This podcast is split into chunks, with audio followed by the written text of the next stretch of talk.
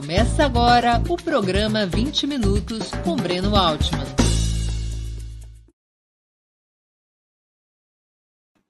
Bom dia! Hoje é 14 de abril de 2022. Estamos dando início a mais uma edição do programa 20 Minutos.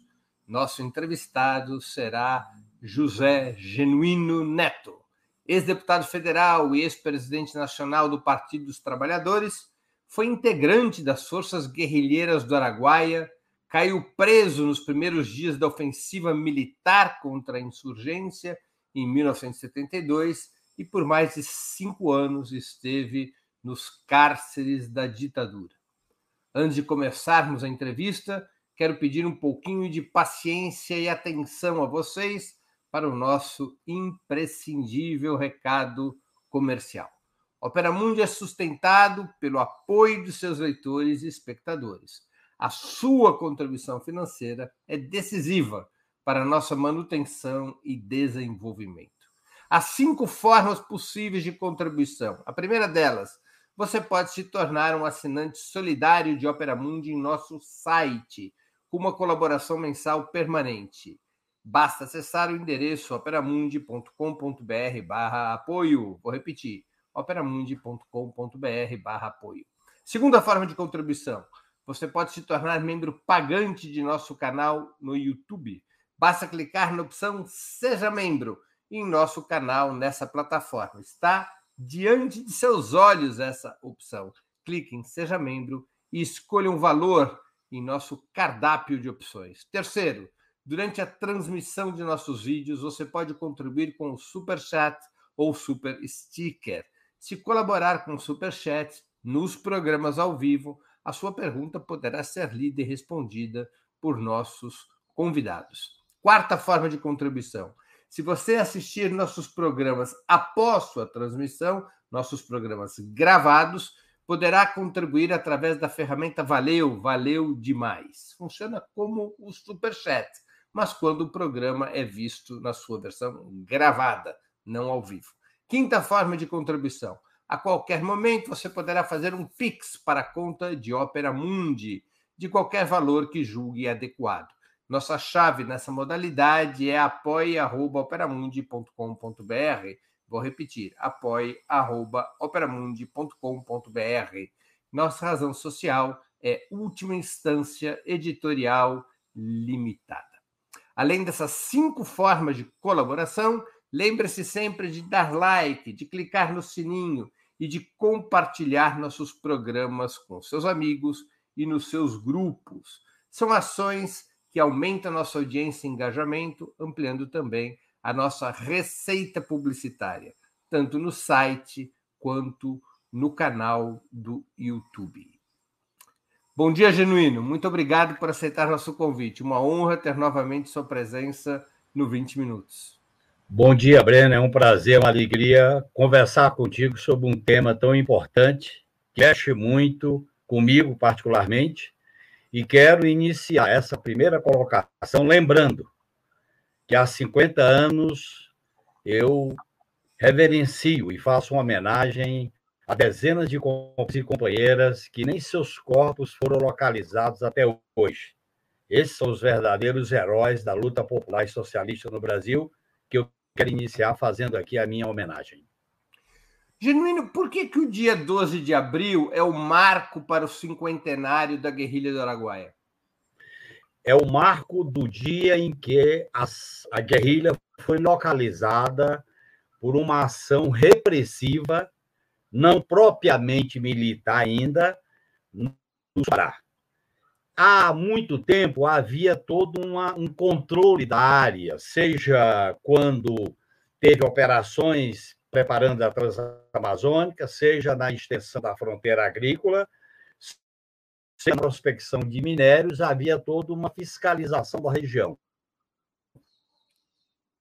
As forças da, da, da comunidade unidade de informação localizaram a guerrilha e, e a guerrilha a guerrilha saiu para o mato porque ela vivia no mato mas saiu das casas se refugiou na selva e aí iniciou um processo de resistência das forças guerrilheiras do Araguaia. Esse dia foi exatamente 12 de abril. Eu fui preso no dia 18 de abril, seis dias depois, quando levava uma mensagem para um destacamento guerrilheiro, que não era o meu, era o outro destacamento, sobre a, a, o ataque que tinha sido desfechado no destacamento A, mais próximo de Barabá, e no destacamento C, mais próximo de Conceição do Araguaia. O, o meu destacamento B ficava entre essas duas cidades, essas duas grandes regiões. Genuíno, como é que foi tomada a decisão de organizar uma guerrilha rural na região do Araguaia? Qual a estratégia política que levou a esse plano e a este local? E quem foi o responsável, quem, quais, quem foram os responsáveis por essa decisão? Olha, a estratégia está definida num documento que se chama Guerra Popular Caminho da Luta Armada no Brasil. Este documento, de 66 e 67, ele define a estratégia de uma revolução democrática e nacional, portanto, se mantém a estratégia política de uma revolução em duas etapas, democrática e nacional e depois socialista, e do ponto de vista do caminho, é dito claramente aqui no documento de que a orientação do partido se baseava nas contribuições de Mao Tse Tung sobre a guerra popular. E o partido deve examinar as premissas para o surgimento e o desenvolvimento da luta armada e delinear, num pleno, num plano mais geral, o curso favorável a essa luta. Portanto, era uma ideia da revolução democrática nacional e o caminho da luta armada no campo, dentro da concepção de se localizar a guerrilha nas regiões mais distantes, região de difícil acesso, região com cobertura aérea e região que pudesse potencialmente significar área de conflitos, que exatamente vai acontecer no sul do Pará. É uma região que convergiu para lá a mineração, Carajá, Serra Pelada, convergiu os projetos agropecuários com financiamento público e convergiu para lá as madeireiras, que era exatamente a região de expansão da fronteira agrícola. Isso culminou em 70 com a abertura da Transamazônica, e essa região ela situava em três estados, ou então norte de Goiás, Maranhão e o sul do Pará. E a localização propriamente dita da guerrilha era no sul do Pará. Essa região foi pesquisada a partir de, do norte de Goiás, a partir do sul do Maranhão, até se localizar na outra margem do rio Araguaia, porque o rio Araguaia e o rio Tocantins, é, eles essa região. No caso do Pará, era o Araguaia, o rio Araguaia, que está aí no mapa, e o Chibu, que ficava mais nas, na selva. Essa região foi escolhida como a região ideal para a guerrilha de resistência para uma guerrilha que era uma base popular de área libertada para o cerco da cidade pelo campo, para uma área que não havia ainda o controle estatal.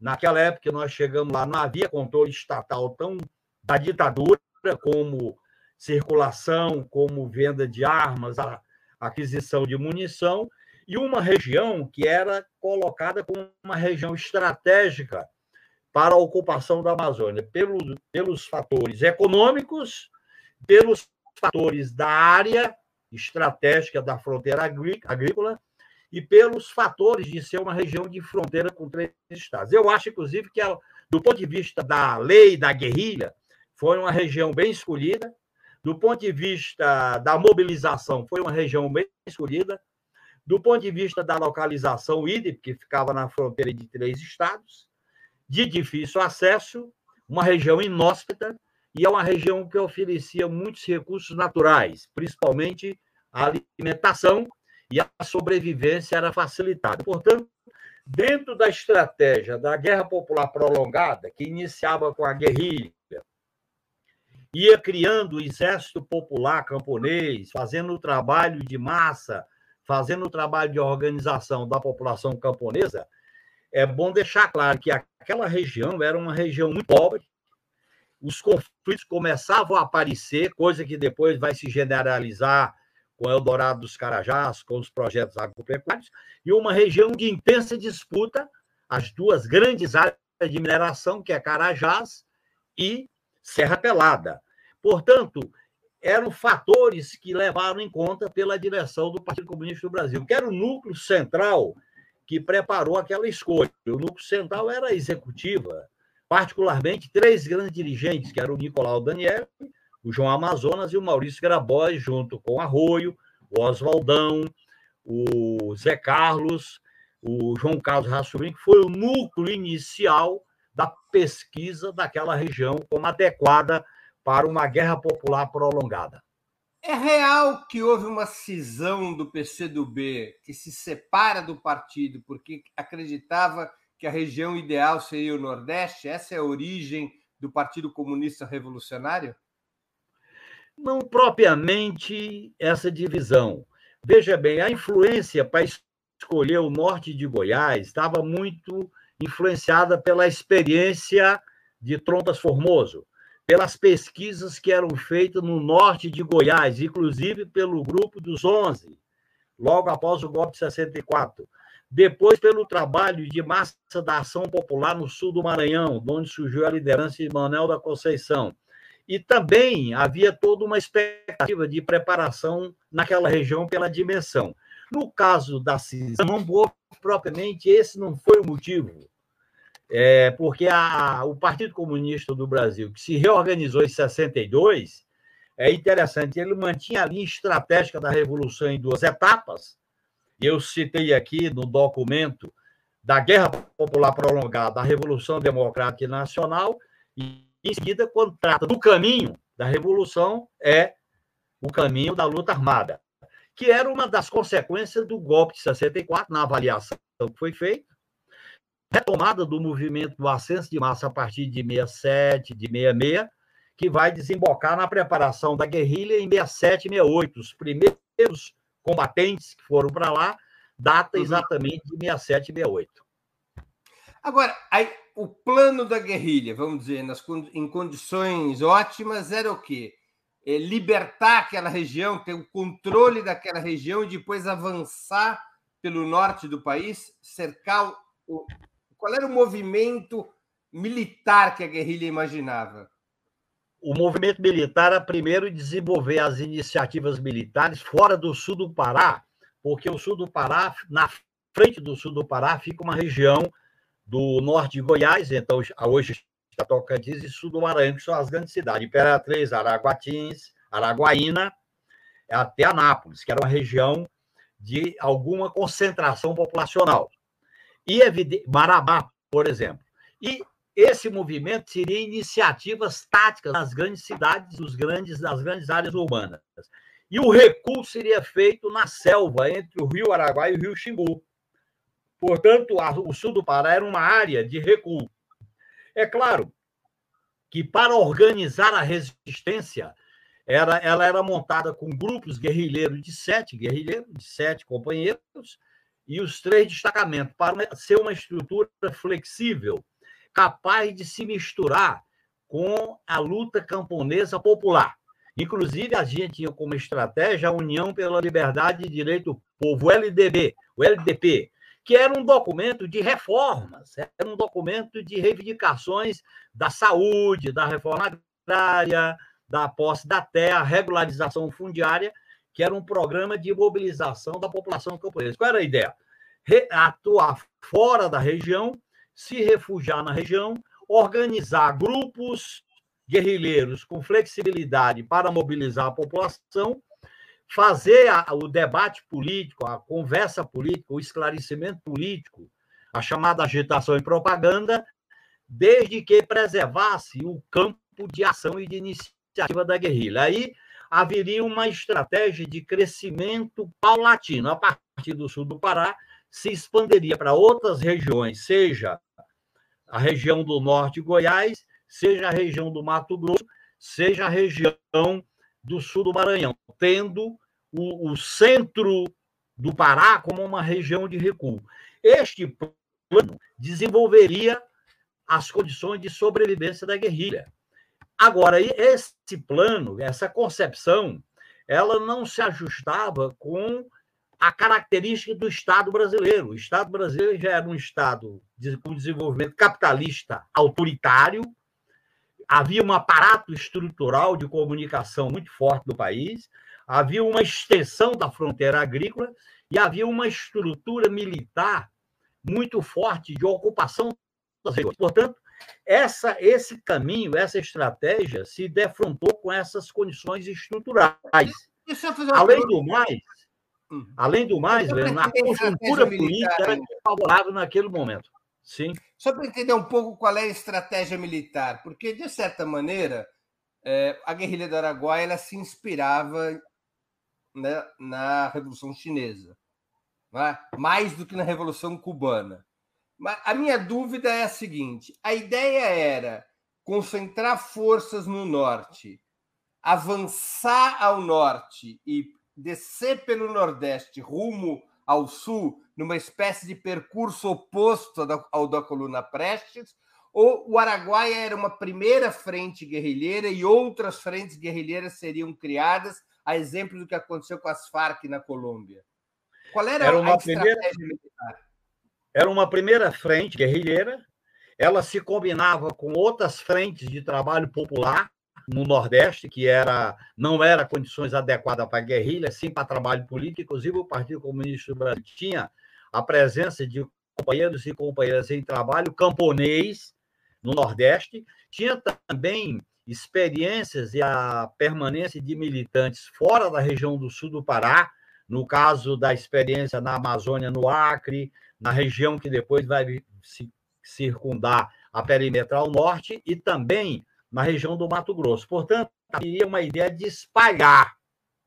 Essa ideia de espalhar seria construir o exército guerrilheiro camponês, dentro da estratégia de cerco da cidade pelo campo. Agora, Essa seriam várias ideia... frentes e não uma coluna móvel a partir do norte. Nem era a coluna, nem era a coluna guerrilheira, nem era o foco.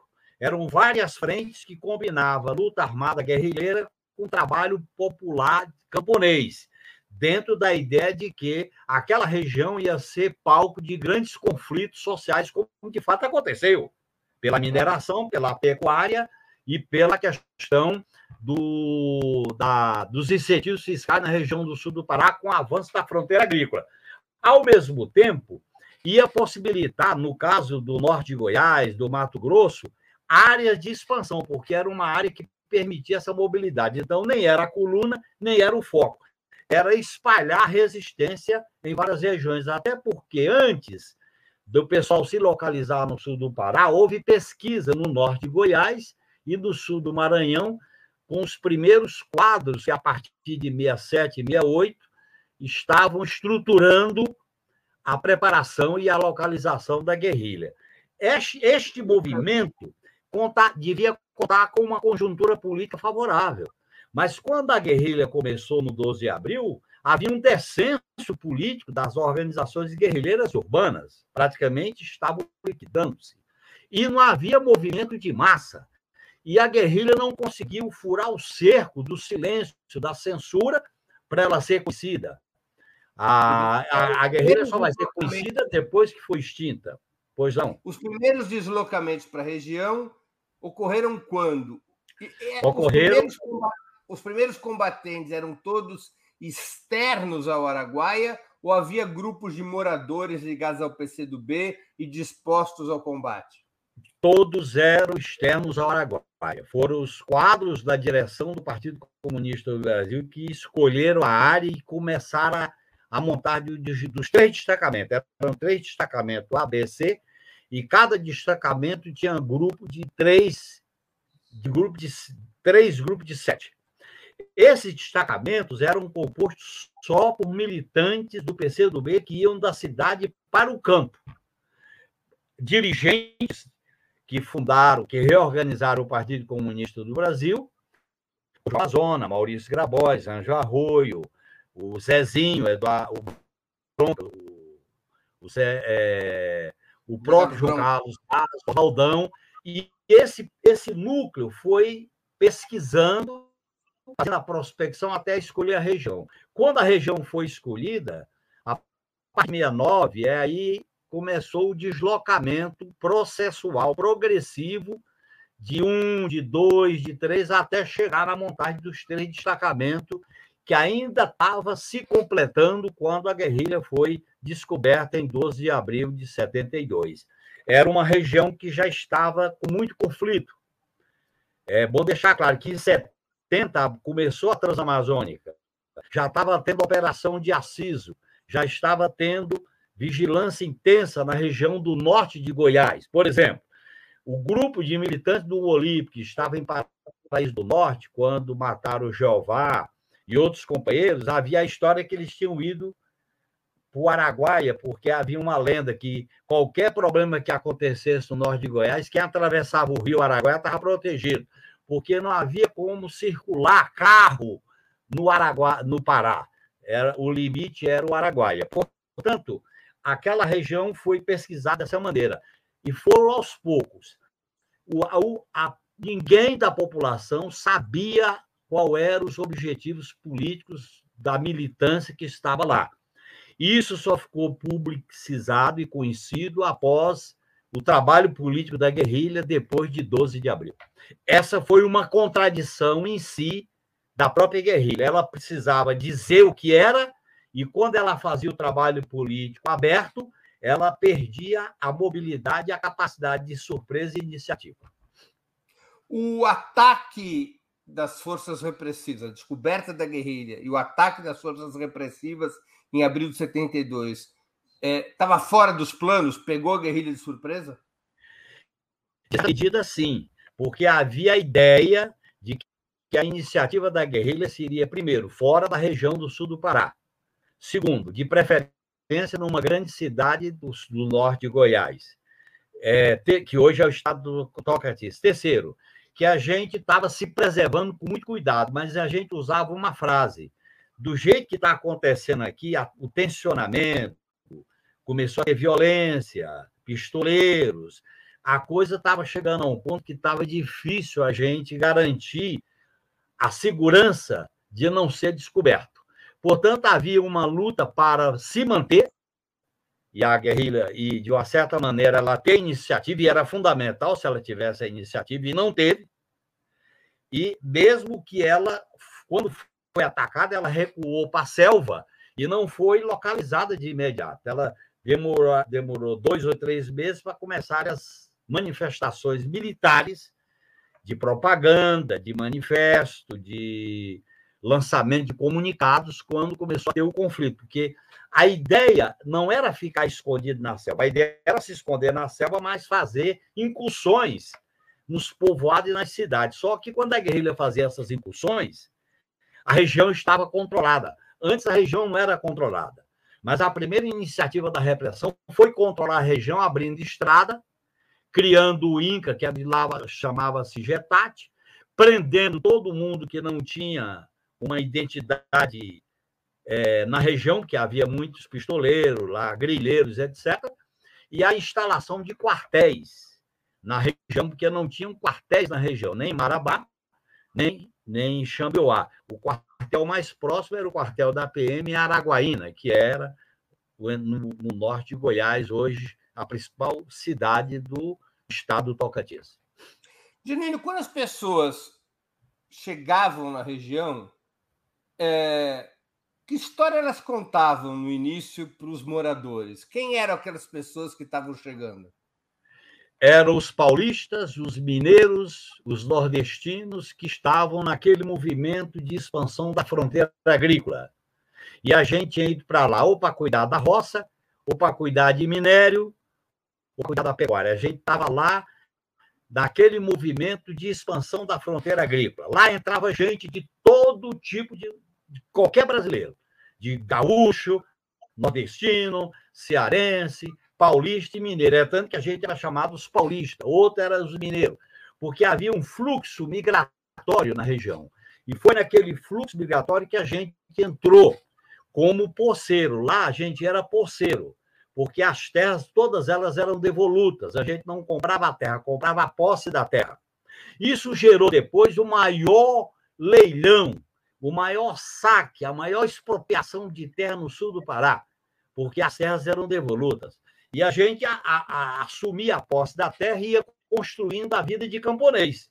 E a gente tinha choupanas, tinha as casas de palha, como tem as casas camponesas. Elas eram espalhadas e a gente tinha duas vidas, Breno. Uma vida como lavrador, como qualquer lavrador, e uma vida como militante na preparação militar e na preparação ideológica. A gente tinha uma vida clandestina e uma vida legal. E ninguém da região sabia. A gente tinha uma relação de amizade, de confiança, de solidariedade social com a população camponesa. É tanto que, quando iniciaram os ataques, houve uma espécie de trauma quando chamava aqueles companheiros que salvavam muita gente, salvavam crianças, mulheres no parto, eram chamados de terroristas, etc. A população não acreditava, porque tinha uma relação de anos e anos com a gente. Eu morei lá dois anos, a gente tinha uma relação de vizinhança. Você na chegou na região quando? Eu morei lá durante dois anos. De julho de 70, de 70 até abril de 72. Eu cheguei e lá no dia 26 lá como de lavrador. Como lavrador. Eu era você lavrador. Uma parcela de terra. Eu tinha uma casa, uma parcela de terra. Eu era sócio do Oswaldão e era sobrinho do Amazonas que chamava Cid.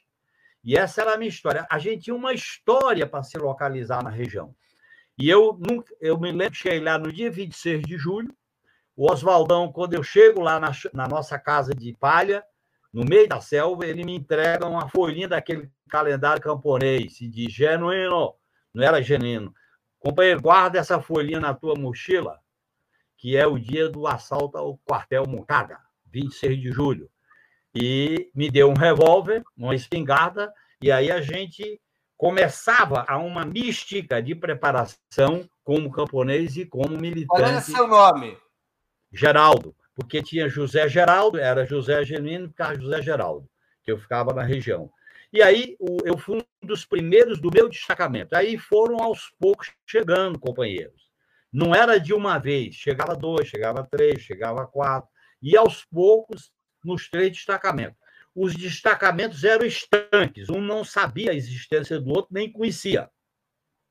Cada destacamento tinha três grupos de sete, era uma estrutura flexível para ocupar uma área grande. E aquela área grande, ela era ocupada por uma presença com a, os núcleos populacionais da região, por exemplo, os rios que formavam a região, Serra das Andorinhas, Gameleira, Serra dos Carajás, depois teve mais próximo de Serralada, a região dos Caiano, que era mais próximo da fronteira, lá para a fronteira do Mato Grosso.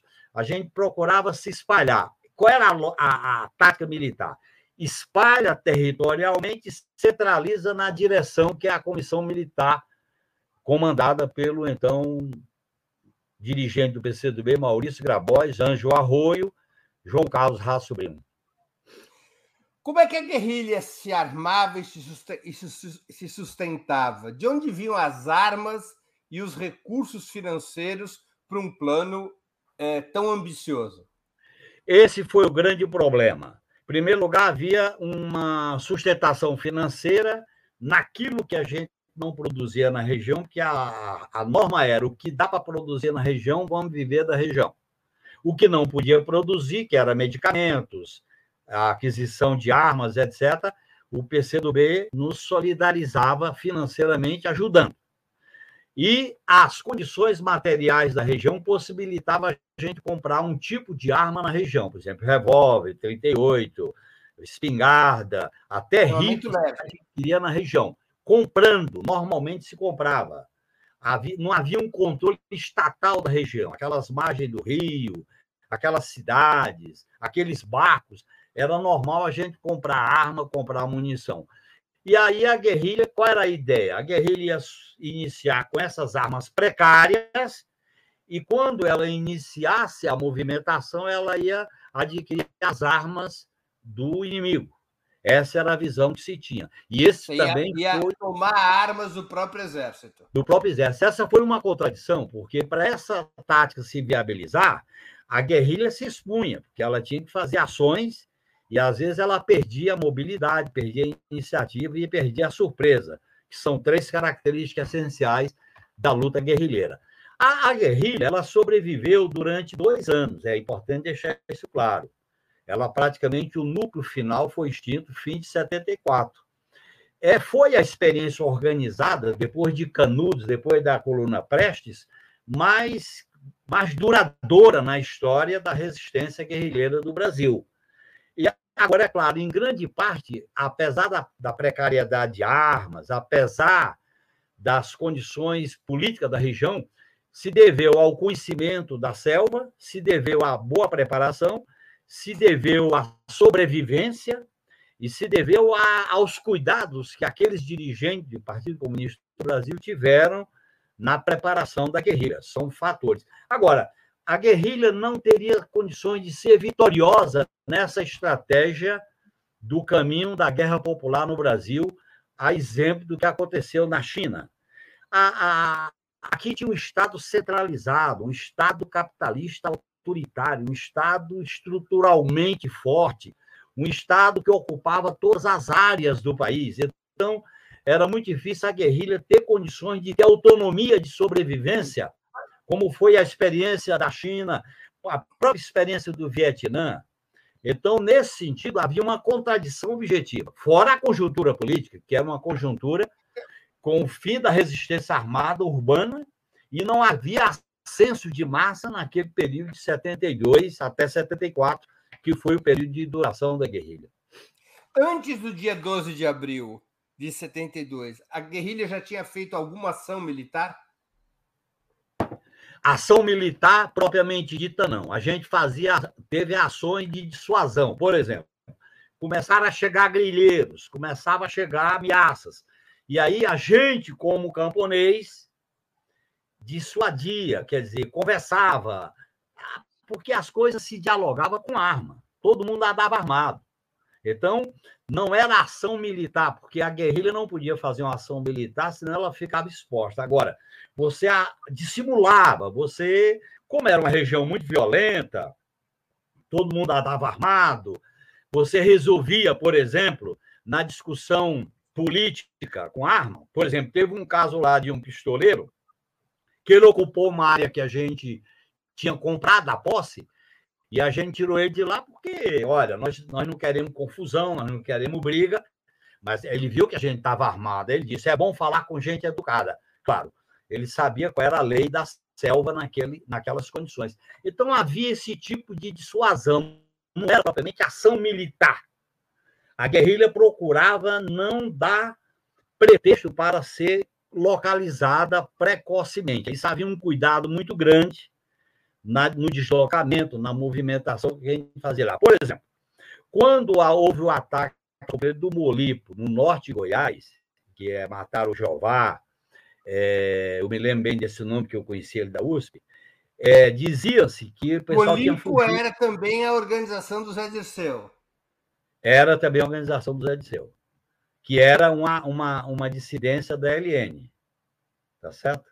E essa, esse, esse dizia que o pessoal tinha fugido. Olha bem, eu estava em Xambioá, que eu via, eu circulava naquela cidade pelas minhas características de camponês nordestino. Eu estava em Xambioá sozinho, aí uma senhora lá do hotel disse: Olha, você que veio do campo, veio do mato, você deixa eu guardar teu revólver, andava armado, né?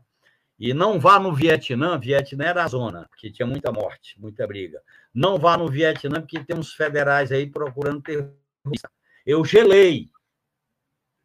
A comida não quase não descia. Aí eu saí, dissimulei, saí e viajei a noite inteira. Quer dizer, havia todo um certo controle da região já naquela época com vigilância, com conflitos, como é que a ditadura um... soube da, da guerrilha do Araguaia? Olha, primeiro que havia sinais, depois a gente ficou sabendo, havia sinais de que a área é política, eles achavam que o PCdoB fazia trabalho camponês na região. Teve é, é, sinais de pessoas que saíram da região, inclusive por causa de problema de saúde, que até malária se curava lá, leishmaniose, mas brucelose não se curava. E parece que uma das pessoas, eu não, não conheci, não posso provar, uma das pessoas saiu da região e ao encontrar ao, ao encontrar o tratamento médico, a família acabou localizando que doenças esquisitas, como malária, leishmaniose, que só pega na selva. Por vários fatores que a foram fechando a informação. Quando a repressão chegou lá, ela não sabia que era guerrilha propriamente dita. A ideia é que era trabalho camponês do PCdoB, porque os documentos do PCdoB falavam em trabalho camponês, em organização da população camponesa, a própria ideia do caminho popular era não era propriamente do, do foco nem da coluna. Então, isso eles foram. Eles perceberam depois do dia 12 de abril, praticamente um mês depois, que teve a, o primeiro combate da guerrilha, é que eles localizaram na mochila de um guerrilheiro é, o, os documentos da guerrilha, o, a, a, o estatuto, o regimento da guerrilha, os documentos, aí eles perceberam isso porque no começo, que eu era interrogado, eu não sabia como, nem quisesse, eu não sabia como, onde estava a guerrilha. Eu falava que era trabalho camponês. E naquele momento que eles viram que não era só trabalho camponês, eu fiquei no limite entre a vida e a morte naquela situação lá em Carolina do Norte, em Xambioá. Portanto, eu vivi essa experiência é, e eles foram, ao, na primeira campanha, foram praticamente derrotados. Na segunda campanha, com aquele aparato todo, não era adequado à região. Eles só foram ser eficientes na terceira campanha, quando eles infiltraram grupos pequenos, usando a própria tática da guerrilha, para localizar e palmilhar os passos que a guerrilha circulava na região. Quando o exército começa a primeira campanha, em abril de 72, quando ele descobre a guerrilha, quantos eram os combatentes e como se organizavam? Nós éramos em torno de 70 combatentes, todos militantes do Partido Comunista do Brasil. A organização era três destacamentos de 21, que dava 21, 63. Além de 63, tinha a comissão militar, que estava acima dos três destacamentos. Cada destacamento era, era composto de três grupos de sete. Três grupos de sete formavam um destacamento de 21. Essa era a estrutura básica dos e cada destacamento era responsável por uma área diferente? Cada destacamento era responsável por uma área e havia um funcionamento estanque. O destacamento A não sabia onde estava o destacamento B, nem o B sabia onde estava o destacamento C. Eu não sei como isso se processou depois da fase de combate pelo que os relatórios, a fase de combate eram grupos pequenos, porque a guerrilha se baseia na ideia de a partir de dois. Você não tem o guerrilheiro sozinho. Ou é dois, sete. Era o máximo. E aí a gente fazia operações rápidas é, de surpresa naquela, naqueles povoados e naquelas regiões. Quando se iniciou, houve uma violência muito grande na região para impedir que a população, que era amiga dos guerrilheiros, desse apoio material, de comida, etc, etc. Mesmo assim, se informa pelos documentos de que se incorporaram à guerrilha a, mais de uma dezena de camponeses que se incorporaram na guerrilha. Mais de uma dezena. Basicamente militantes que foram para lá nessa estrutura orgânica de três destacamentos e três grupos de sete. Era uma estrutura flexível horizontalmente e ela era centralizada por cima. Quem era o Estado-Maior da guerrilha? Havia um comandante em chefe, como em outras guerrilhas históricas, tal qual o principal O principal comandante era o Maurício Grabois. Esse comando exercido pelo Maurício Grabois junto com Ângelo Arroio, com o Zé Carlos, né? E, evidentemente, cada destacamento tinha comandante. Oswaldo não é conhecido, mas ele era comandante. Quem eram os comandantes dos destacamentos? O, Oswaldo era comandante do destacamento B, o, o Zé Carlos, é, filho do Grabois, era comandante do destacamento A, e o Paulo era comandante do destacamento B. Esses Quem três é comandantes. O Paulo, Paulo Rodrigues. Paulo Rodrigues, que era um gaúcho. Cada destacamento tinha um comandante e um vice-comandante. E cada grupo tinha um, um chefe de grupo. Essa era uma estrutura muito flexível. Você era do destacamento B? eu era do destacamento B, cujo comandante era o Oswaldão. E o vice-comandante era o José Humberto Bronca, um, um aeroviário, que foi funcionário da Varig, era gaúcho. Eu, inclusive, tive contato com ele quando eu estava lá no Araguaia. E eu já, mas eu, a gente não tinha contato com os destacamentos, era estanque e funcionava de maneira estanque. Com ele é o vice-comandante, o Bronca era o vice do Oswaldão. Do Oswaldão. O, o Paulo Rodrigues tinha como vice-comandante um líder bancário que era o Victor, né? E o do destacamento A eu não tenho, eu sei que era o Zé Carlos, mas eu não me lembro agora, porque não é, eu não tinha contato quem era o vice-comandante. E aí você tinha a comissão militar que era dirigida pelo Maurício Grabois, e tinha o contato que era feito com a cidade, que era basicamente era o João Amazônia que fazia esse contato, e aqui na cidade era o caso de Colau Daniel, porque a direção da guerrilha era uma direção da executiva, e da executiva era da comissão política. Era muito restrito, era muito fechado. Ah, é tanto que quando veio a discussão da guerrilha, no famoso, na famosa reunião do massacre da Lapa, esse foi um dos temas que aflorou o debate sobre a avaliação da guerrilha. Vamos chegar lá. Deixa eu perguntar uma coisa. Os dirigentes e guerrilheiros, eles tinham formação militar? A formação militar dos dirigentes tinha. No caso Oswaldão, no caso Zé Carlos, no caso Ângelo Arroio, no caso João Carlos Raço Bem, tinha formação, inclusive porque eles fizeram um curso fora do país. Onde foi feito é, esse curso? A experiência deles foi na China.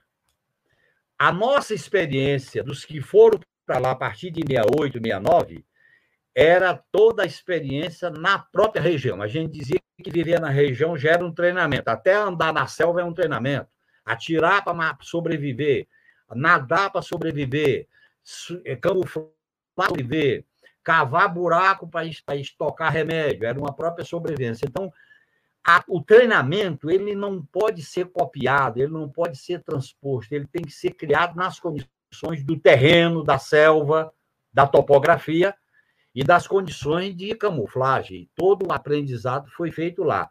A gente tinha o Maurício Grabaixo tinha formação militar, Genuíno? Como?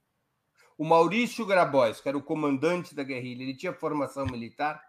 Ele era mais o comandante político. Formação militar, quem tinha mais era o Oswaldão, era o Zé Carlos, tinha formação militar, o Ângelo Arroio tinha, o João Carlos Rassobrinho, que era um dos dirigentes, ele tinha mais uma formação como médico. Ele tinha uma a especialidade dele era medicina de guerra. Inclusive ele nos ajudou muito em situações limites é, essas coisas que acontecem na selva. Esses numa... todos que você citou que tinham formação militar, eles fizeram formação na China.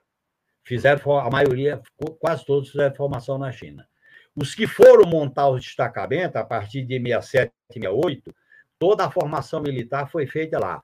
Ora, ora a gente discutindo, nós estudamos muita coisa. A gente tinha uma, uma, uma um roteiro de estudo pesado. A gente estudou Canudos, nós estudamos a Guerra do Paraguai, nós estudamos as experiências do tenentismo, da coluna Prestes, nós estudamos outras experiências guerrilheiras, como a obra do Mao Tse Tung, a obra do, do Jap, a obra do, do Xuelai. Nós estudamos muito essas obras militares. E havia também um estudo da realidade brasileira adequado à região. E, ao mesmo tempo, tinha um treinamento físico. Treinamento físico é andar, se orientar, mapear a região, saber atirar, saber nadar, saber camuflar, saber se enterrar, saber comer qualquer coisa. Era, uma, era uma, um treinamento muito pesado do, para quem tinha uma vida basicamente urbana. E a gente tinha uma regra. combatentes, quanto, eram, quanto eram mulheres? Ah, um terço da guerrilha era de mulheres. Um terço da guerrilha. Por exemplo, no meu destacamento era um terço de companheiras guerrilheiras. Tinha companheiras que eram guerrilheiras solteiras e tinha companheiras que eram companheiras e companheiros de companheiros que, pela legalidade, eram casados. E tinha algumas companheiras que se destacaram muito, como a Dina, tá certo? Que se destacou muito no destacamento C, o Oswaldão no destacamento B. e outros no destacamento A. Era mais ou menos um terço. E foi uma experiência muito rica, porque a, a relação na guerrilha é uma relação de camaradagem profunda. Você não tem. Ou você ou você é igual, então não adianta, porque a tua vida depende do outro. Você cria uma camaradagem intrínseca. O próprio comandante, no caso da guerrilha, ou ele comanda, então não adianta formalidade de comandante. Tem que haver confiança. E no, na minha experiência, havia uma confiança muito grande no Oswaldão. Primeiro que o Oswaldão era uma liderança conhecida lá.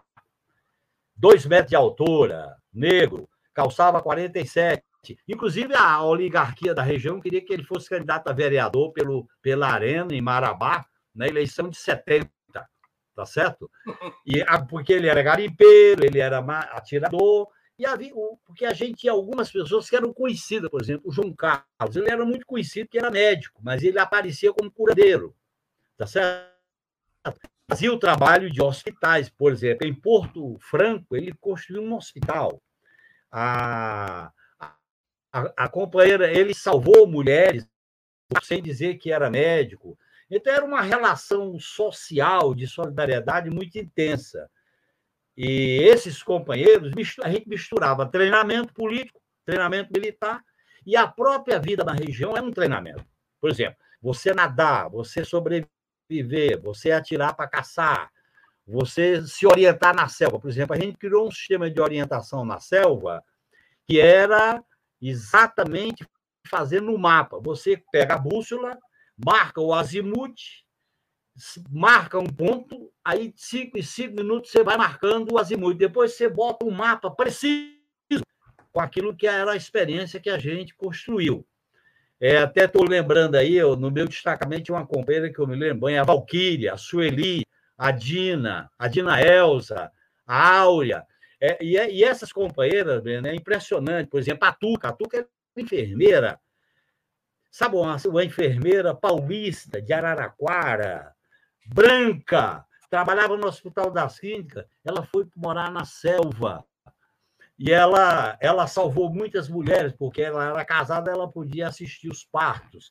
Então, essas, essa, eu, eu aprendi muito a ter uma relação feminista com a experiência que eu tive com as companheiras guerrilheiras, porque lá não tinha diferença nenhuma. O que o homem fazia, a mulher fazia. Em todos os sentidos. Em todo sentido. Da lavagem de roupa, fazer comida, atirar. E algumas delas diziam: nós vamos comandar isso porque nós sabemos comandar melhor do que vocês. Não é porque não é uma concessão. Não é uma concessão do macho para a fêmea. Não, é porque nós comandamos melhor.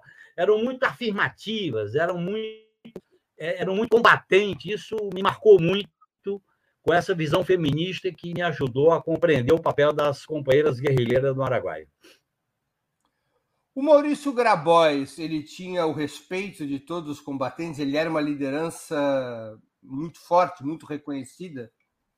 Era, por várias razões. Primeiro, que ele era um dirigente político que, na idade dele, vivia na selva. E você sabe que, em matéria de guerrilha, de de militar, o exemplo é fundamental, né?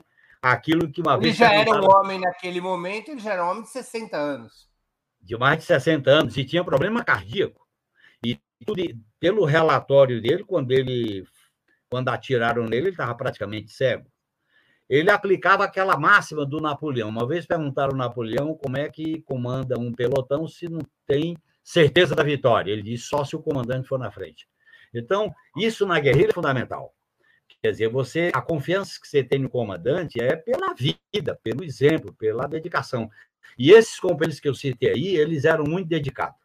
Eles eram muito abnegados e havia uma, por exemplo, Oswaldão havia uma confiança muito grande, o Grabois, o João Carlos Rassobrinho como médico, quer dizer, eram pessoas assim muito queridas pelos guerrilheiros, porque a vida do guerrilheiro depende do outro. Você cria na guerrilha uma mística que a tua vida do outro. Então, é, é como se fosse parte do teu corpo. E aquilo foi uma coisa muito forte, como é tanto que as mortes, as prisões, era como se fossem é, ali era muito complicado. Isso é, que a gente viveu no Araguaia. Até porque, Bruno, a maior parte dos companheiros que foram para lá eram da liderança estudantil de 68. Olha, no meu destacamento tinha o Flávio, que era do, do Rio de Janeiro, o Rivas, que teve preso com o Zé de Seu Vladimir no Forte, no, no Santos, tinha a Valquíria, tinha o Idalício, tinha a, companheiros conhecidos do movimento estudantil. Quer dizer, a Crimeia, que era enfermeira, tinha várias pessoas, a Dina, que era funcionária da Petrobras, entendeu? Era geógrafa, geóloga. Então, era, era esse, esse, essa militância era, de, era a militância de 68. E a gente se encontrava lá, no meio da selva, cantando a internacional, cantando as músicas revolucionárias, as músicas combativas, e, ao mesmo tempo, vivendo um clima de alegria. Era impressionante a combatividade, o desprendimento. Eu costumo dizer que aquela geração 68 ela só tinha três alternativas somente. Ou ela saía do país, ou ia para a luta armada, ou ia ser presa. Não tinha uma quarta. E havia toda uma discussão que não tinha outra naquela situação. Mesmo os, re... mesmo os resistentes combatentes que achavam que não era o caso, naquelas condições, depois a ditadura matou muitos companheiros que não estavam fazendo a luta armada, a direção do Partido Comunista Brasileiro, a direção da AP, etc. Era um, era um Estado terrorista, e ali era uma luta legítima, era uma luta, vamos dizer assim, heróica, generosa, dificilmente podia ser vitoriosa. No caso da guerrilha do Araguaia, eu acho que se tivesse havido recuo, o Xingu, ela não teria sido destruída em 74 como foi destruída. Antes de continuarmos, eu queria pedir novamente a vocês que contribuam financeiramente com a Ópera Mundi. Eu sei que muitos gostam das entrevistas que a gente costuma trazer, mas isso exige recursos financeiros para manter os programas no ar, para a equipe e tudo mais. Então, nós precisamos desta retribuição financeira. Lembrem-se, há cinco formas de fazê-lo. A primeira é a assinatura solidária em nosso site, operamundi.com.br barra apoio, vou repetir, operamundi.com.br barra apoio. A segunda é se tornando membro pagante de nosso site, de nosso canal no YouTube, basta clicar em Seja Membro. Quero agradecer aqueles que ao longo do programa de hoje já se transformaram em membros pagantes do nosso canal no YouTube. A terceira é contribuindo agora mesmo com o Super Chat ou Super Sticker. Muitos já o fizeram, quero agradecer a todos que o fizeram. A quarta é através da ferramenta Valeu, valeu demais quando estiverem assistindo nossos programas gravados. A quinta é através do Pix. Nossa chave é apoia.operamundi.com.br. Vou repetir, apoia.operamundi.com.br. A nossa razão social é última instância editorial limitada. Quero também informar que estamos com uma promoção especial para quem fizer uma assinatura solidária anual ou mensal com valor mínimo de R$ reais. Quem fizer uma assinatura anual ou uma assinatura é, mensal de R$ reais terá como brinde um desses famosos e charmosos bonés do movimento dos trabalhadores sem terra, o MST. O brinde vale, repito, para quem fizer uma assinatura anual ou de qualquer valor ou uma assinatura mensal de pelo menos R$ reais. A gente está comprando boné diretamente do movimento, ou seja, um boné legítimo do MST. Assinatura solidária pode ser feita no endereço operamundi.com.br barra apoio. operamundi.com.br barra apoio. Quero agradecer explicitamente a quem contribuiu com o Superchat ou Super Sticker. É, eu aqui agradeço a Sara Góes, que contribuiu com Super Sticker, a Cecília MB, se tornou membro pagante do nosso canal e também contribuiu com Super Chat. Ela agradece aqui, muito importante conhecer essa história em detalhe. O Cadu Lacerda também contribui com o Super Chat, ele é membro do canal. O apoio vai, daqui, vai aqui, a mensagem no chat, pois o algoritmo impede a pergunta. Ótimo programa, grande genuíno.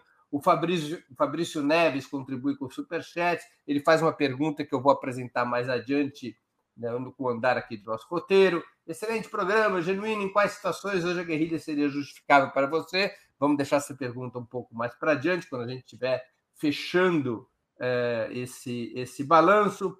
Eh, agradeço também ao Marcelo William Jones, também contribuiu com, com super com super eh, Genuíno,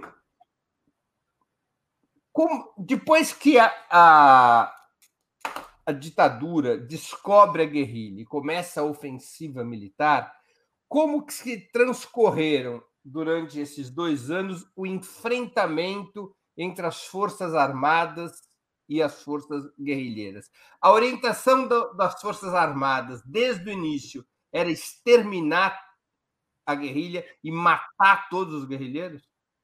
A tática era de extermínio, não só da, dos guerrilheiros, como de uma violência extrema com a população. A tortura era pública, corpos eram transferidos e pendurados, as pessoas que tinham qualquer relação com a guerrilha eram presas, a população camponesa ela era obrigada a seguir ou, ou, ou por violência, ou por promessas, ou por pistolagem. Se criou um clima de terrorismo na região e tudo era público. E foi pressão violenta, da bomba de napalm, a tortura pública, a, a, transferir corpos. Por isso, inclusive, que até hoje só se localizou dois corpos na guerrilha, a do Beckson e da Maria Lúcia Petit. Tem mais de 60 companheiros, quase 50, mais de 50, que nem os corpos foram localizados daqueles cemitérios. Então, foi uma violência, foi para exterminar. E esse extermínio sempre foi escondido. Aliás, tem uma história de como a guerrilha só foi noticiada numa notinha no jornal Estado de São Paulo, em setembro de 72, e o jornal foi apreendido, porque noticiou. A ideia era não noticiar nada. E, e, é tanto que quando eu fui condenado na auditoria militar, eu fiz uma carta de defesa que está no livro Escolhas Políticas, da Maria Francisca, eu dizendo, eu estava na guerrilha, assim, assim, assado. Eu fui condenado cinco anos pela militância no Partido Comunista do Brasil. E, e há, há uma, uma, Esse extermínio foi preparatório para o que vai acontecer depois, que foi a, a eliminação praticamente da memória, a não localização dos corpos, desenterrar corpos dos cemitérios, fala-se em queimadu, queima, queimas de corpos, fala-se em jogar corpo na selva e com o tempo ele se destrói, se autodestrói. E, e há um trauma na região até hoje não resolvido, com a população e as marcas que ficaram, que são marcas abertas na região. Portanto, foi a tática do extermínio. Extermínio militar, extermínio político e o silêncio começou a ser admitida no pronunciamento do Geisel, quando ele, quando ele tomou posse, sucedendo o Médici, em 74, que a guerrilha tinha sido extinta. E depois, todo o processo de divulgação foi uma luta. Aliás, eu acho que tem duas histórias: a história da guerrilha e a história para divulgar a guerrilha. Por isso que eu gosto de lembrar, Breno, grandes colegas teus que fizeram uma luta heróica: o Ronaldo Duque, Conspiração do Silêncio, Palmério Dória, da revista, da, daquela revista do Angariello, né? a, a, o material que foi divulgado pelo Jornal Estado de São Paulo, que gerou é, Guerra de Guerrilha no Brasil, o livro Mata, do Leonêncio Nossa, o Romualdo, que é um historiador de, de Goiás, foi uma luta para re recuperar essa memória. E até hoje, você sabe que tem um processo de construção de um memorial que está praticamente destruído na cidade de Xambioá, porque a região foi muito marcada pelos acontecimentos posteriores. É bom lembrar que foi na região que teve Dourado dos Carajás, Serra Pelada, Carajás. Depois tentaram, inclusive, na região com os índios, os suruís, toda uma região que foi ocupada. Ela foi literalmente ocupada pelos grandes empreendimentos agropecuários. E, nesse sentido, a própria guerrilha só ficou conhecida depois que ela tinha sido extinta quando ela devia ter sido conhecida quando existia. Isso foi uma contradição em si, pelas condições da conjuntura política. Agora. Ocorreram é claro, nesses dois anos, entre 72 e 74, ocorreram conflitos diretos entre a guerrilha e o exército? Ocorreram vários conflitos. Aliás, o primeiro conflito foi no destacamento B com Oswaldão, com o cabo do exército. Teve vários conflitos localizados, por exemplo, quando eu estava preso lá nos buracos, o conflito que matou o Bergson Bujão Farias, que era cearense, Foi um conflito com paraquedista, teve vários conflitos. Eu não sei enumerar todos, porque nessa época eu estava preso. Eu sabia das coisas porque eu era interrogado. Quando acontecia as coisas na região, eu era interrogado, porque eu fui preso durante um ano em Brasília, eu ficava sendo, sempre sendo interrogado. Depois eu vim para São Paulo e aí fui cumprir pena, condenado pela militância no Partido Comunista do Brasil. Então, é, é, essa é uma história que não foi fácil divulgar, não foi fácil quebrar o silêncio. E até hoje, veja bem, tem uma, uma decisão da juíza Solange, a partir de uma ação do Luiz Eduardo Greenhalgh sobre representando as familiares de mortes desaparecidos, que ela orientou, exigiu que o governo fizesse expedições para localizar os corpos. Foram feitas várias, dezenas até. E esses corpos não foram localizados. Quer dizer, então há uma discussão sobre a narrativa, sobre as lições, sobre a memória, porque. A Você acha que o Exército sabe onde estão esses corpos, Genuíno? Como? Você acha que o Exército sabe onde estão os corpos? Olha, eu não tenho, eu não tenho certeza para afirmar, porque as expedições que foram firmadas lá entraram nos cemitérios, escavaram e não encontraram. Agora, localizar, porque muitos foram destruídos, eliminados na selva, outros tiraram de cemitério, inclusive tem notícias de operações de queima. Então, eu não tenho, é, eu não posso afirmar categoricamente, porque a violência foi tamanha, a barbaridade foi tamanha, a região foi totalmente controlada sob de todos os pontos de vista, seja pela a perseguição depois à igreja, a perseguição ao movimento camponês, seja a perseguição feita por pistoleiro. Tem um pistoleiro famoso, Joel Santana, que, que ele matou 492 pessoas, passando por garimpo, ajudou a perseguir a guerrilha. É, o, o, livro se chama O Nome da Morte, do Clécio Cavalcante. Tem vários depoimentos que mostram como a região foi ocupada militarmente, politicamente, socialmente, e nada saía de lá. É tanto que essas matérias que foram publicadas é porque os jornalistas iam lá para fazer cobertura sobre a Transamazônica e encontrava não a Transamazônica, não eram as máquinas, como os camponeses diziam, os bichos, com aquelas bocas que eram as, as máquinas. Encontrava a, as marcas de uma guerrilha que tinha acabado de ser derrotada e as histórias que vinham à tona. E tudo o que aconteceu na região, eu acho que ainda é objeto de discussão. Uma discussão, Breno, de lições. Eu, eu costumo dizer que quando você tem um Estado terrorista, a resistência ela tem uma legitimidade em si. E essa legitimidade foi dada naquele momento em que a esquerda resistiu, tanto a guerrilha urbana como a guerrilha rural. Ela resistiu. Quem foram os principais comandantes das Forças Armadas na repressão à guerrilha do Araguaia?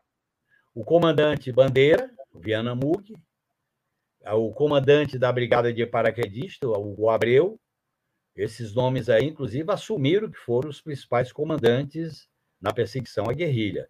Fora os, ao nível de coronel para baixo, que o livro, é interessante, o livro do Leonêncio Nossa, Mata, ele faz um, uma, um relato histórico a partir do depoimento do Curió, inclusive do acordo que foi selado na transição democrática, que era nenhum comandante vai ser promovido que se vinculou com o boicote, nem também vai ser punido. Essa foi a síntese que está transcrita no livro do Leonêncio Nossa Mata, que ele, aliás, é um livro que ele relata detalhes a partir das informações do relatório do Curió, inclusive personagens com essas figuras. O Curió tem um papel muito importante na repressão à guerrilha. É importante porque ele teve na fase final, como coronel. E ao fazer a repressão na fase final, ele virou um chefe político local, com o garimpo da Serra Pelada, tem até uma cidade com o nome dele, que é Curionópolis, e ele foi deputado federal, né, durante, no, no, na legislatura de 83 a 87, você foi e é, virou uma figura dele no parlamento? Fui. E, aliás, com dois militares a gente tinha uma regra. Em nome da imunidade parlamentar, um não em nome do decoro parlamentar, um não existe para o outro. Não há parte, não há aperto de mão, não há cumprimento, não há bom dia nem boa noite, nem há parte na, nos microfones do parlamento Entre em nome. Você e o Curió. Entre eu e o inominável, que é o presidente da República. Ah, entre você e o Bolsonaro. O Bolsonaro... Porque ele defendia, não é porque ele lutou lá, é porque ele defendia tudo que aconteceu e lá. com o Curió? Também não tinha relação nenhuma. Nada, nada. Era. Um não existia para o outro. Era, porque a repressão, Breno, ela quebra a relação humana. Ela quebra, ela corta. Não tem como você ter relação humana. Então, é, a gente estava no mesmo espaço físico, então um não existia para o outro. Era a única maneira de respeitar o decoro parlamentar. Genuíno, como é que a guerrilha pensava a comunicação? Você falou de uma coisa muito importante, quer dizer, a barreira de invisibilidade que a ditadura impôs sobre o Araguaia. Como é que a guerrilha pensava a comunicação com o povo da região e com o resto do país? Havia meios de comunicação, como rádio e jornal? Isso fazia parte dos planos da guerrilha do PCdoB? Com o povo da região era o contato direto com os grupos guerrilheiros. Isso é de propaganda, de organização, de vinculação com as comunidades. A divulgação fora da região era feita basicamente pela estrutura do Partido Comunista do Brasil. Agora, a repressão à guerrilha foi combinada também com uma repressão intensa ao Partido Comunista do Brasil, que culminou posteriormente com a queda da Lapa, mas foi uma repressão violenta. E a prisão e morte do Carlos Nicolau Daniele foi um golpe fundamental, porque ele era uma pessoa-chave na relação com a preparação ele era da, comissão militar do Araguaia, o Daniele. O Daniele ele era da cidade, mas ele fazia o contato. Então, a repressão do PCdoB... Ele é assassinado junto com o Lincoln Cordeiro Oeste.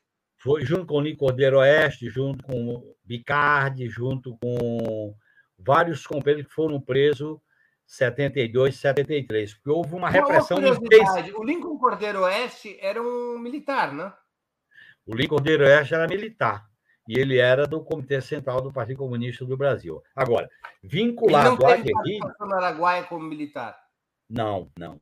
Vinculado à guerrilha era o Nicolau Daniel, era o Grabois, era o Amazona, a Elza Monerá, que era do Comitê Central. O Ângelo Arroio, esses aí que eu conhecia.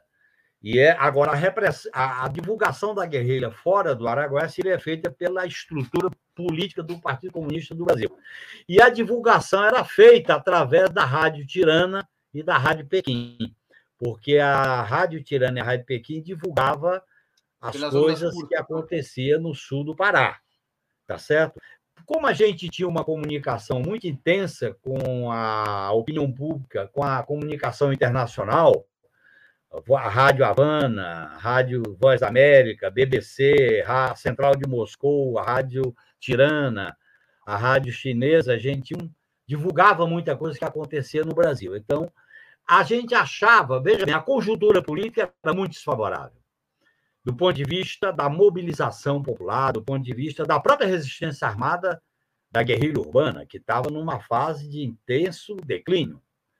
E agora, naquele momento, era uma conjuntura muito desfavorável para, até do ponto de vista militar, para haver aquele processo de construção, de construção da experiência da guerrilha.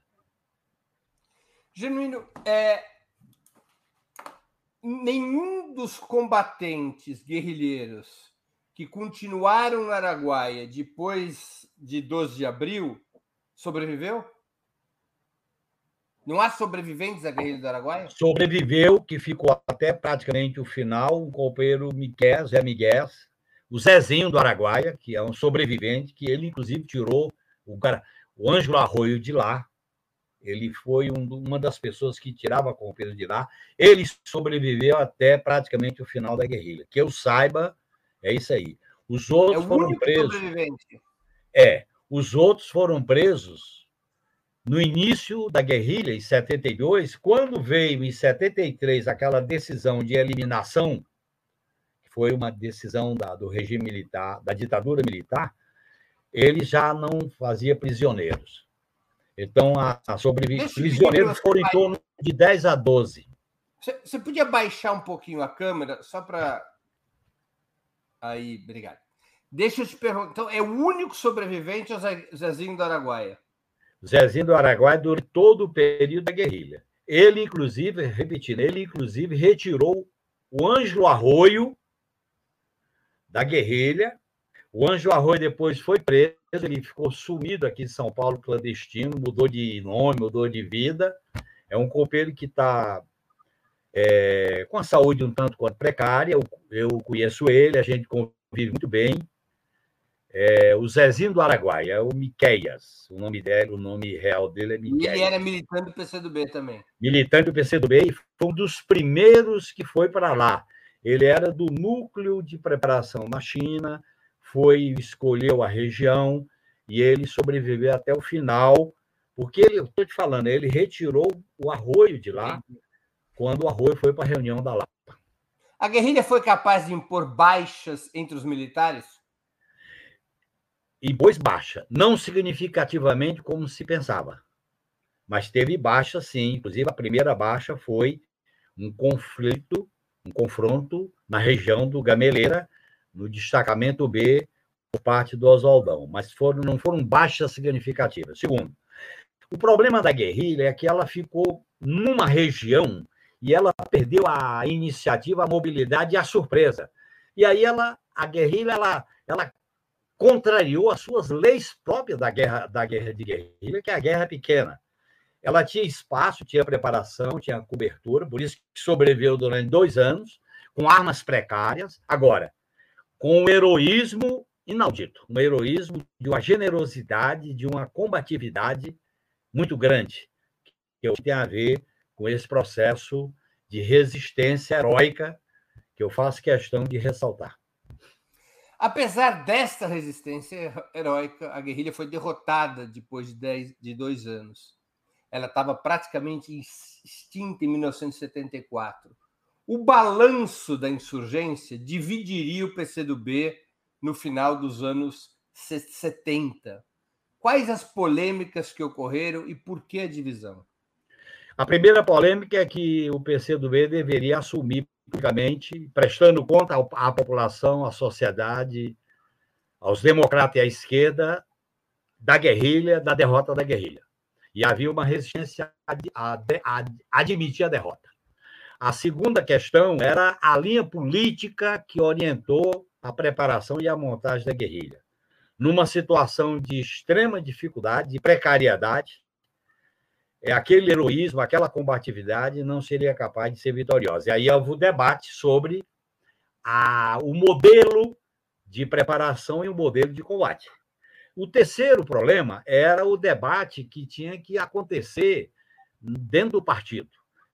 Começou no Comitê Central, o Comitê Central praticamente se dividiu, porque nem todo o Comitê Central conhecia, eu acho que nem toda a executiva conhecia a, a organização, a metodologia, o processo de montagem da guerrilha. Isso deu uma, uma divisão na reunião da Lapa, é, principalmente as posições representadas pelo Pedro Pomar.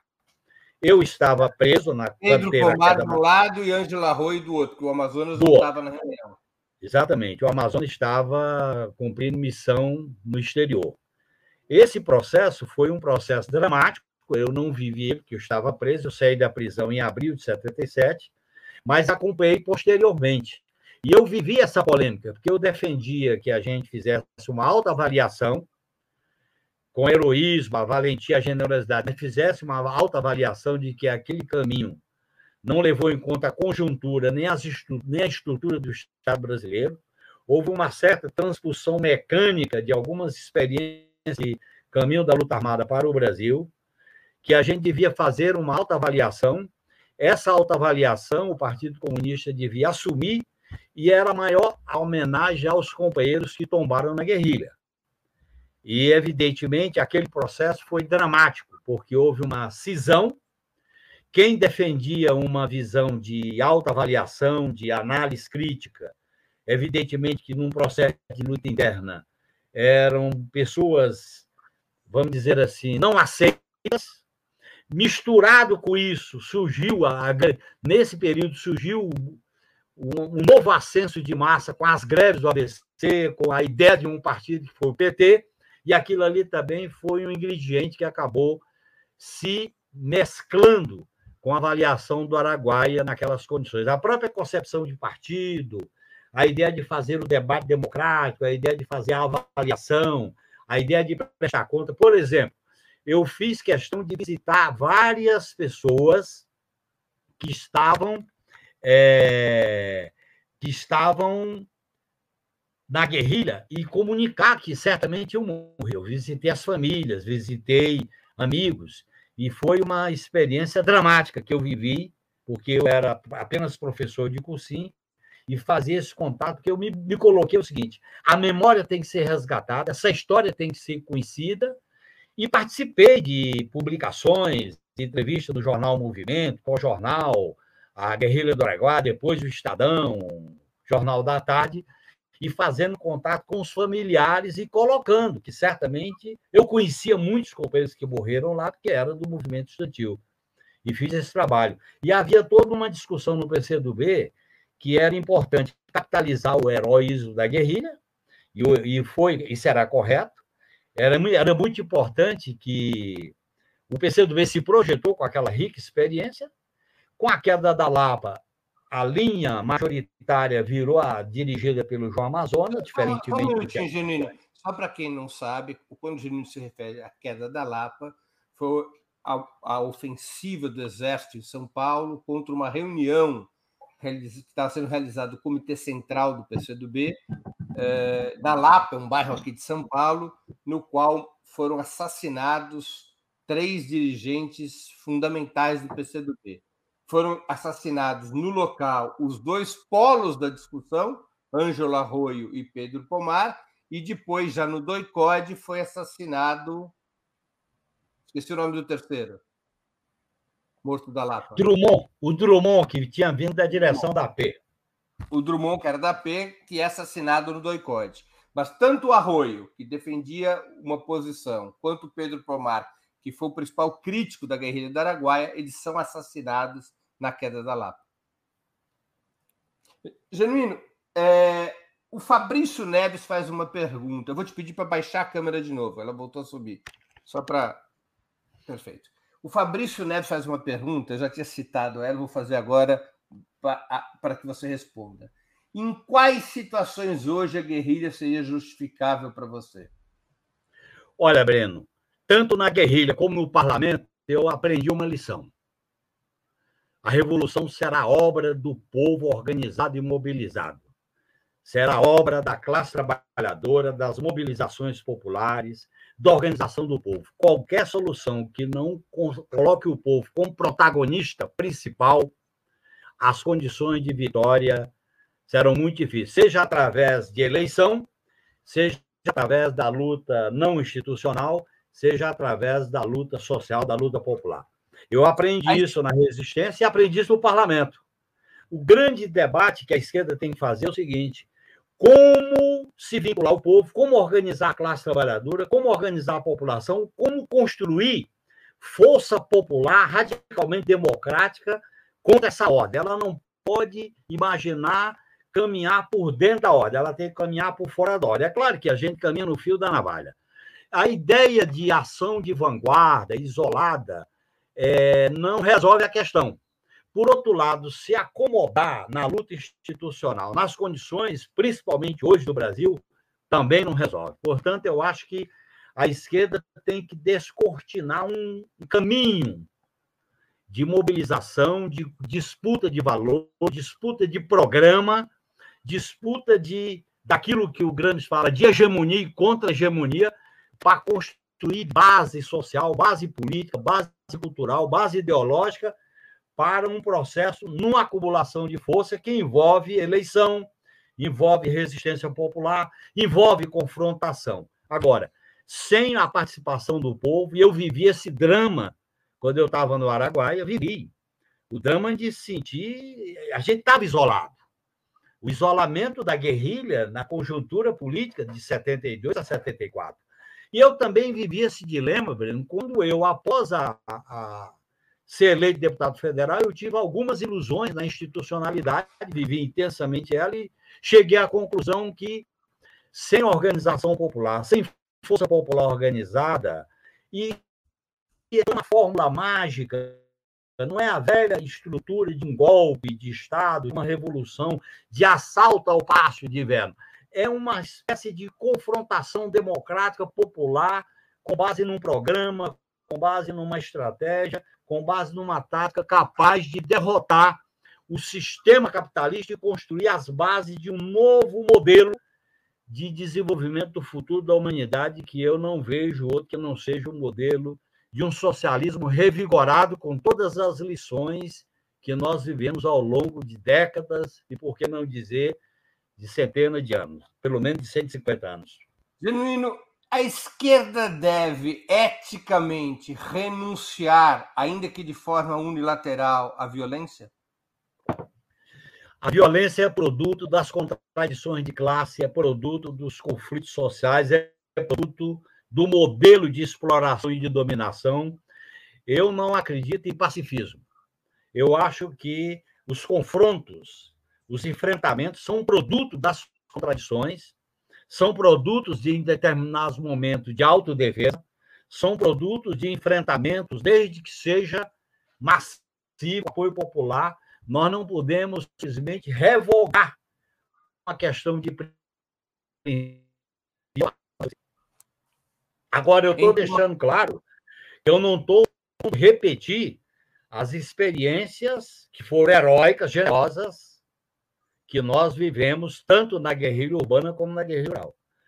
Eu estou defendendo entre, uma linha de mobilização popular de massa.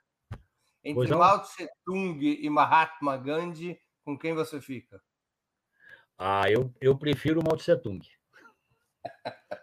Genuíno, deixa eu Eu acho outra... porque o Mao Tse Tung fez uma revolução popular, fundou a China popular, foi dirigente de uma guerra prolongada vitoriosa, e teve um papel histórico fundamental que tá, tem a ver com o que a China vive hoje. É claro que eu posso. Eu copi, nós não podemos copiar nenhum modelo mecanicamente para o Brasil. Cada país tem sua realidade, sua história, suas leis, suas especificidades. E cabe aos marxistas, cabe aos socialistas aquilo que o Lenin fala, a análise concreta de uma situação concreta. Não vamos copiar. Mas eu me filio, Breno, as grandes revoluções, entre as quais a dirigida por Mao Tse dirigida por Lenin, Ho Chi Minh, por Fidel Castro, por Guevara. Eu me fili a essas revoluções que eu, no meu modo de entender, elas abriram a disputa sobre o futuro da humanidade. É, você falou sobre o tema da invisibilização da guerrilha. Por que o PCdoB, na tua opinião, que foi o partido que organiza a guerrilha do Araguaia, reivindica com aparentemente com tão pouca intensidade e frequência nos últimos anos a guerrilha do Araguaia? Olha, é, eu eu não sou militante do PCdoB, mas tenho um profundo respeito pela história do PCdoB. E fui militante do PCdoB.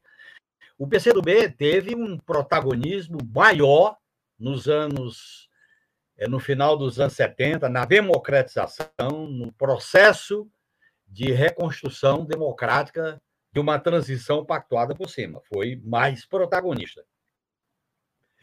Sobre a realidade atual, eu não tenho condições de fazer uma análise. Eu quero dizer que eu saí do PCdoB, estou é, no PT, desde a fundação, mas tenho uma relação de respeito com a história do PCdoB e com alguns companheiros com quem eu tenho uma relação muito respeitosa, porque a gente não pode negar a história, nem pode negar de onde a gente veio, né? Aliás, eu acho que o tronco da esquerda, que está no PCdoB, está em muitos companheiros do PCB, está em muitos companheiros trotskistas, esse tronco da esquerda tem que buscar uma maneira de se reaglutinar para ser protagonista e não cair nessa ilusão de convalidar a solução pelo alto, de fazer mudança para que nada mude.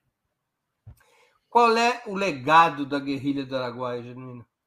Para mim, o grande legado foi o heroísmo da resistência de dizer não, colocando a vida em risco à ditadura militar.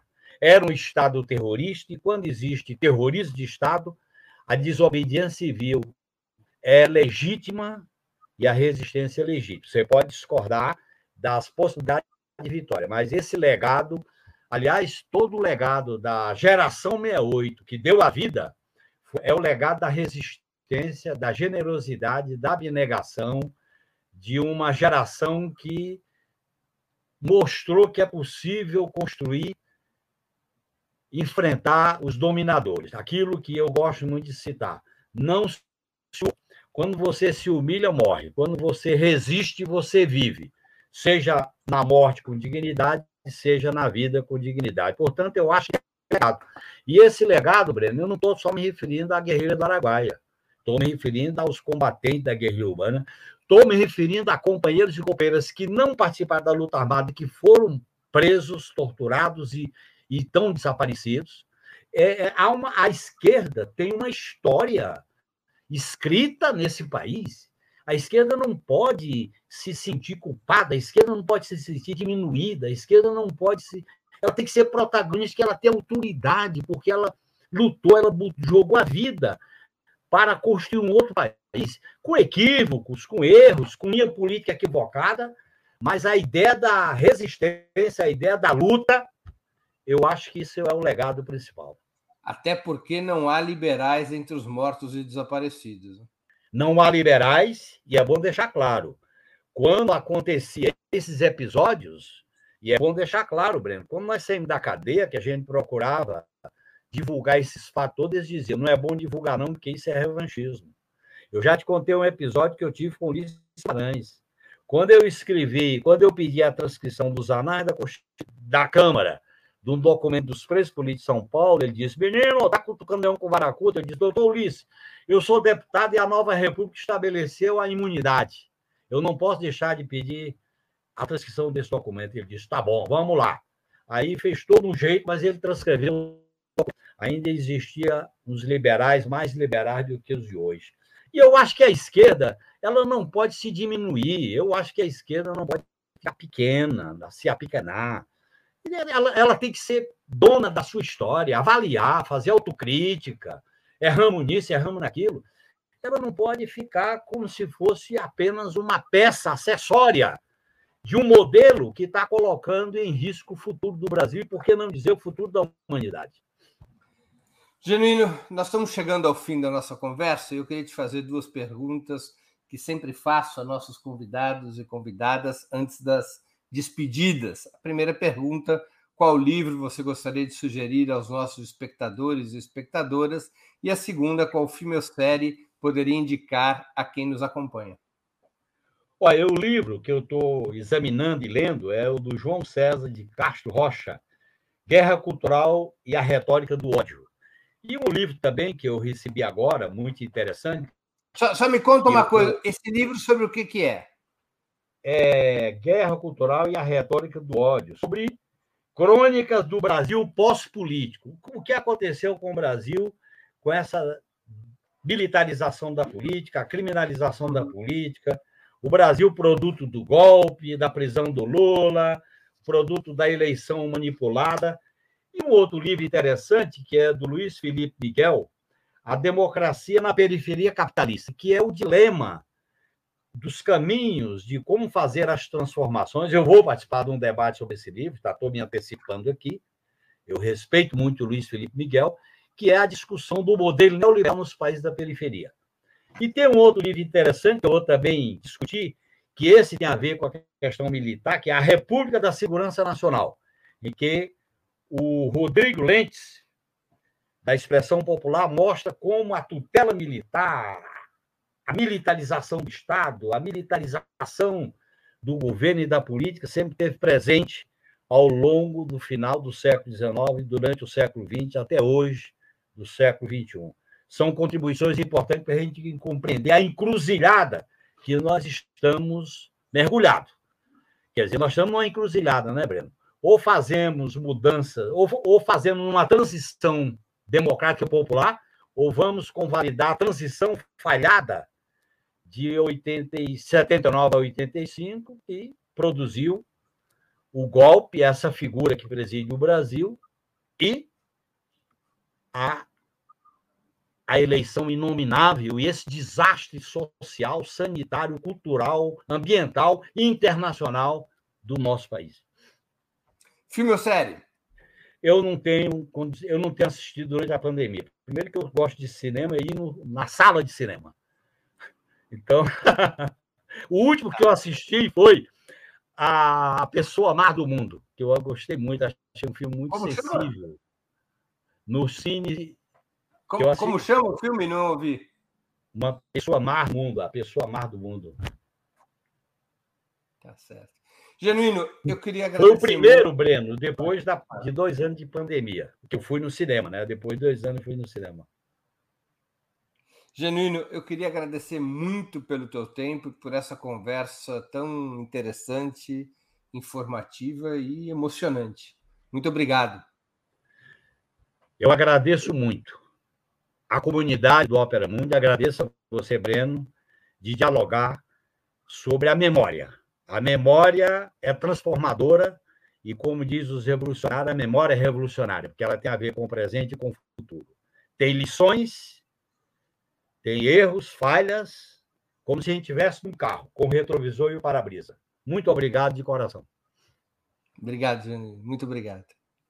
Eu também agradeço a todos e todas que assistiram este programa, em especial aqueles que puderam fazer contribuições financeiras ao nosso site e ao canal de Ópera Mundi no YouTube.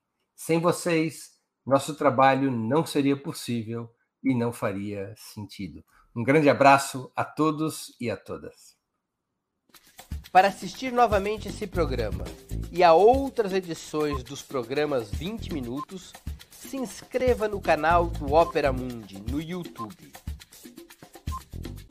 Curta e compartilhe nossos vídeos, deixe seus comentários. O jornalismo de Opera Mundi é mantido com o seu apoio. Faça uma assinatura solidária em www.operamundi.com.br. Com um pequeno valor mensal, você nos ajuda no desenvolvimento de um jornalismo independente e de qualidade. Obrigado pela audiência e até a próxima.